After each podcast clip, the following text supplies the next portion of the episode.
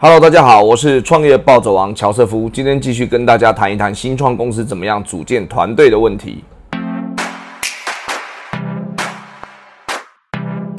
今天特别再跟大家谈一谈，如果你是在创业初期，或者是你是在低潮的时候，怎么样找到对的人来跟你一起合作。我在二零一六回到台湾啊，嗯，那个时候可以说是我人生的低潮，什么都没有，负债几千万，然后找到了一个方向，想要重新开始，但是其实什么都不会，所以那个时候可以说就是标准的一穷二白，然后必须在那个状况之下找到你的合作伙伴啊。那当然，呃，拉到今天来看，三年多下来，公司的团队也已经组成了，然后海外的公司也建立了啊，这一切想起来其实。还好像是昨天发生的事情一样。那常常有很多的历史故事在激励着人们啦。就像你看，当时刘备要啊这个跟人家三分天下之前，是谁给他出的主意呢？那个人叫做有名的军师诸葛亮嘛。那他为了要得到诸葛亮这个军师，是不是有三顾茅庐？我们都知道这个故事，对不对？所以有很多故事告诉我们，团队是很重要的，但是一开始都是那个种子，就是那个创业家最重要啊。《西游记》的创业家是谁呢？就是唐三藏啊。所以他在过程当中，先去跟这个呃被如来佛压在五指山下五百年的这个孙悟空，先把他给收服了，然后人家心甘情愿的有萝卜有棒子，对不对？一般道德感召。这个叫做萝卜，对吗？然后一方面给他弄个那个紧箍咒，这叫做棒子，对不对？所以你看这个猴子就跟着他走了，猪八戒也被他收了，然后最有一个这个呃人格最中立、最没情绪的沙悟净，最后也被他收了哈。然后加上他的白龙马，你看就一一个团队创业团队就组成了，过程当中啊历经了这个各种劫难，最后啊成功的取到呃这个经书哈。那。这些都是创业者哈组成团队的故事啊，所以呃，所有的故事都告诉我们，创业家不是一开始就就有团队的，所有的创业家的团队都是过程当中组织过来的啊。那呃，你要怎么样才能够找到人来跟你创业呢？啊，其实古今中外的故事就告诉我们一件事情，叫做士为知己者死，好，诚意感动天。你看哈，当年的刘备是这样，当年的。啊，唐僧也是这样啊。那个，呃，二零一六年的我也很类似这样。当时我回到台湾啊，我什么都不会啊。我想很想要学呃跟电脑视觉跟 AI 相关的技术。那我再回学校学实在是来不及了，所以我想要直接找专业的老师、专业的教授，可能不能够尽量压缩我那个学习的时间。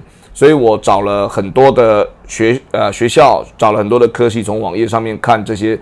啊，老师们、教授们，他们的专业啊，只要跟这些题目有相关的，我几乎每一个老师的实验室的信箱，我都会去寄信给他，跟他讲说，我希望能够跟你学习这方面的专业。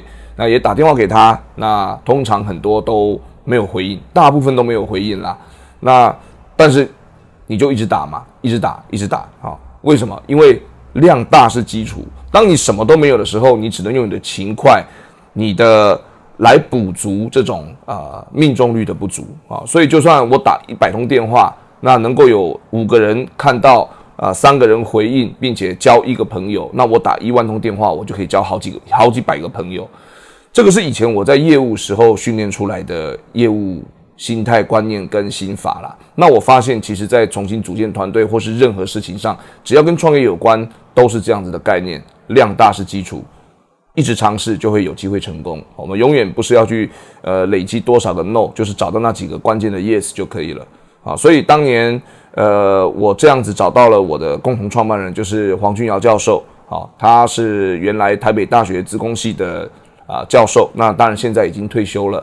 那在我拜访他的过程当中，真的是呃无所不用其极，让他感觉到有三顾茅庐的感觉啊。那不断的打电话给他。不断的 email 给他，不断的 message 给他，然后每天晚上，好就就是跟他讲两三个小时的电话。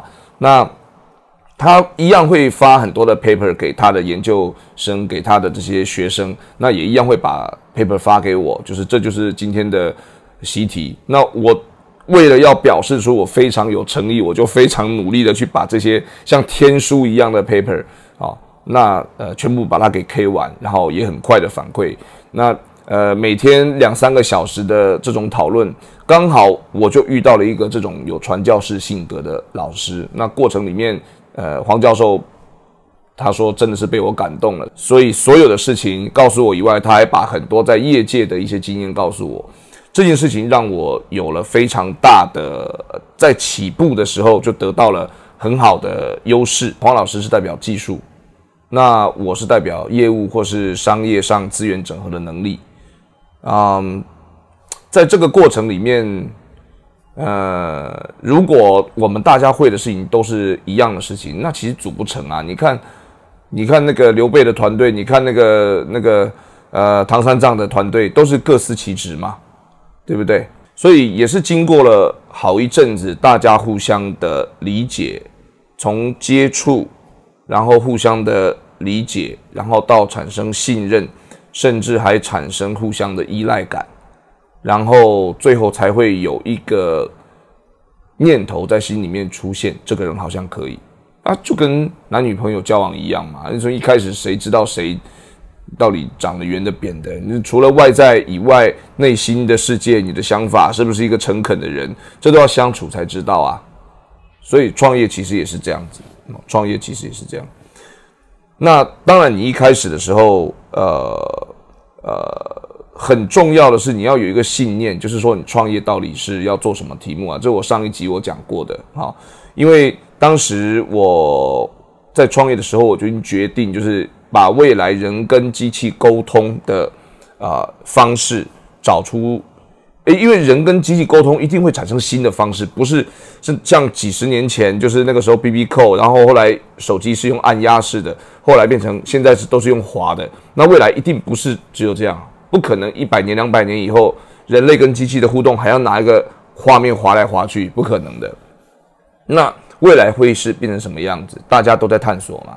那但是我觉得这就是我想要做的题目，而且我觉得很有趣，我也很很喜欢。好，但是。具体这个事情到底它要怎么样去命名？它是什么行业啊？谁知道？因为它不存在嘛。就像你如果说三百年前的人，他能理解什么叫手机通讯行业嘛？因为没有嘛，他们那时候放鸽子而已，对不对？所以，嗯，我也是在一边的跟啊黄老师的沟通的过程当中，一开，然后一边越来越对于我们可以做的事情的那些名词。题目画面越来越清晰，一直到我觉得我已经想很多了，方方面面，包含这样子的愿景跟哪些产业可能会有连接，哪些客户可能会需要，然后要往哪个方向去发展，公司财务怎么平衡这些事情，几乎都是在过程当中有很多的时间一直去想，想完想一直想想到二零一六年底、二零一七年初的时候，我觉得差不多可以了，因为没有那种叫做准备好的啦。永远都是，哎，好像可以，好像不行，好像就是个赌注，对不对？跟婚姻一样，啊，对啊。但是，但是你觉得应该是差不多了，所有的要素对了，大方向对了，那很多细节慢慢来补齐。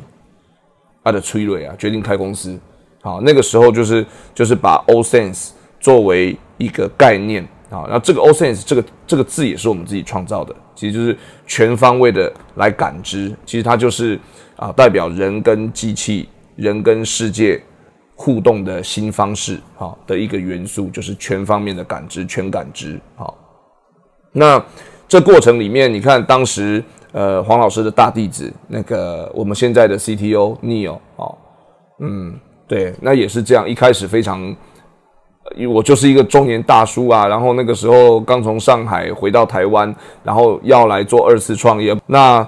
呃，技术也不懂，然后每一件事情都是新鲜，对对我来说都是新鲜的事情。可是我有一个好处啦，我懂就是说懂，不懂就说不懂，我也不会不懂装懂。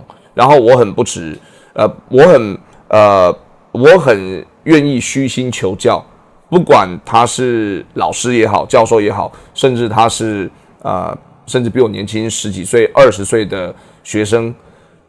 年轻人，他只要有我想要学的东西，我有兴趣，我就下去学。没有这个，这个知之为知之，不知为不知，也不是什么奇怪的事情。可是很多人脸拉不下来，脸拉不下来，我们以前我在想，我我二十出头的时候，我也会很讨厌这种人啊！明明你都不懂啊，讲了一副你很懂的样子，啊，你不就只会倚老卖老，还会什么？那我就不想成为我那种讨厌的大人的样子那。现在我变老了，我也不想变成人家我当年的那个我讨厌的那个样子。那也是因为这样子，我觉得大家相处起来才会舒服啦。就是我也从来不把我自己当什么哦，我是主管，我是老板，我也没这个架子。因为我本来是什么都没有，把我看到的东西累积起来，然后跟我过去会的事情整理出来。我觉得我们大家如果找出一个这样子的题目，就像当时在吉他社一样，那其实就是一种，哎好，我们我们大家把吉他当主题，吉他这个题目很有趣，那我们大家把这个来啊当主题。虽然每一个人学琴的这种天分不一样，但是在这边大家都可以得到各自的成长啊，也可以让吉他社这个一届。交棒一届，薪火相传这样子的使命能够传递下去，那就是那就是社团的该有的样子嘛。那我们现在公司就是要把它越办越好，越办越赚钱，让股东、让啊这同事都能够有很好的回报，然后让市场感觉到我们公司的影响力，我们的产品越来越多人使用，它真的最后能够呃。呃，讲到底，他最后想做的事情，也就是我们要慢慢去改变人跟环境互动的方式。如果呼应当初创业那个主题，就是这样啊。那你看，我现在做的，不管是智慧球场也好，智慧展览也好，呃，很多我们的新的这种这种感测的这一种这种新的技术也好，其实就在做这些事情嘛。现当时创业的时候，根本不知道现在会有这么多的新的技术，这么多的专案在执行，但是都是在当时那个大题目之下。大家觉得，哎，第一个，呃，这一群创业者他讲的话都蛮实在的。然后呢，呃，虽然虽然没有看过那个画面，但是他叙述的好像蛮具体的，越看越清楚。那也愿意相信啊公司，然后也相信自己有机会来贡献自己的力量嘛，就慢慢这样子就组成了嘛。对啊，所以其实怎么怎么找到嗯低潮的时候找到伙伴，其实不是。低潮其实就是自己的状况已经很不好了。其实跟我认为跟你第啊，就是真正的初次创业情况条件都差不多了。而我当时低潮是更惨，我还有负债几千万。那但是这件事情，呃，跟你跟新的这些要素、这些伙伴去相处，其实我觉得都一样啊，就是他还是那个孙悟空。哦，那你还是那个唐三藏，他还是那个让你等三次的那个哈卧龙，那你还是那个要去诚心拜访的刘备。我觉得这些人的要素都是一样的。当然，在你的公司资源越来越大，然后呃可以用的资源越来越多情况之下，你的资源就变成你的武器。好，那这个情况之下，那就是另外一回事了。像我们现在已经呃有了一定的规模，好，再往下走，可能公司未来会往 IPO 的方式去进行。因为如果你现在去跟这种啊世界呃有名的这些大商社去谈，好，苹果、Google、FB，对不对？微软，甚至台积电、联电这些有名的这些科技公司，你要去这些地方工作，你会很直觉的觉得说，我就是要经过一大堆人的这种淘汰，我要。最后变成拔尖的那一个，我可能才能够进去。进去以后，你就是会变成是一个小螺丝钉，在那一个大机器里面转动啊。可能不能缺少你，但是没有你，马上会有别人补上来。创业公司好玩的地方就在于说，大家每一个人的贡献会让这个公司从没有到有，从有变小变中变大。那这一切都是在创业时期就会建立起来的，所以这种参与感。啊，也让每一个呃伙伴觉得他的参与会影响这个公司的命运这件事情，啊，呃，让他们都能够理解，而且这也是事实啊。所以，呃，我觉得呃，在过程里面很多东西还是回到最后哈，还是很多东西都是心法的问题，就是一个创业者他对于这件事情想的够不够完整周密，然后更多的啊。老神在在，好，然后对于很多事情，就是，呃，从呃啊见山是山，到见山不是山，到最后见山还是山，知道这个世界、这个社会的很多运作的原理，其实就是这样子运作的。从古代到现在，甚至到未来，都会是这样子。那这些东西它是要长时间累积的，但是当这些呃态度、这些念头、修为都累积到一个程度的时候，你自然而然的有办法从很虚幻的观念跟想法里面去构筑一个很明确的一个蓝图，这叫做观想致富了。就是观念跟想法就可以发家。好，你看伟大的一个国家的建立，也都是当时这个国家的几个几个革命的先烈去想出来的。如果能够有这样子的一个共和国多好，能够有这样子的一个。一个一个合众国多好，然后慢慢的几百年下来，它就变成现在这个样子啊。所以这个讲到这个就是借假修真了，就是什么东西一开始都是观念跟想法都是假的，但是无上幻化就是借假修真，甚至啊一个公司今天成型都是从一些念头来的哦。那这些事情其实跟呃我们的创业伙伴一开始的这些观念、心态、想法上的沟通。我觉得存比跟他算一个小时多少钱还要有用，因为比钱永远比不完，但是再大的财富也是被创造出来的，所以到最后，呃，这种呃所谓的呃愿景的沟通，好，然后有最后能不能够有合理可行的做法说法，当然这里包含了各种制度的建立，好，技术的累积，通通都是啊。累积来的，好，我想这个大概就是你在刚创业初期或是在低潮的时候，怎么样建立起那个团队。我自己的一点小心得。我是创业暴走王乔瑟夫，很感谢你收听这一集。那最近呢，开始有很多的朋友会在我们的粉丝专业里面去留言问我问题。那我也非常欢迎有任何朋友有任何创业上面的问题，可以在上面留言，我一定会亲自的来回复大家。谢谢。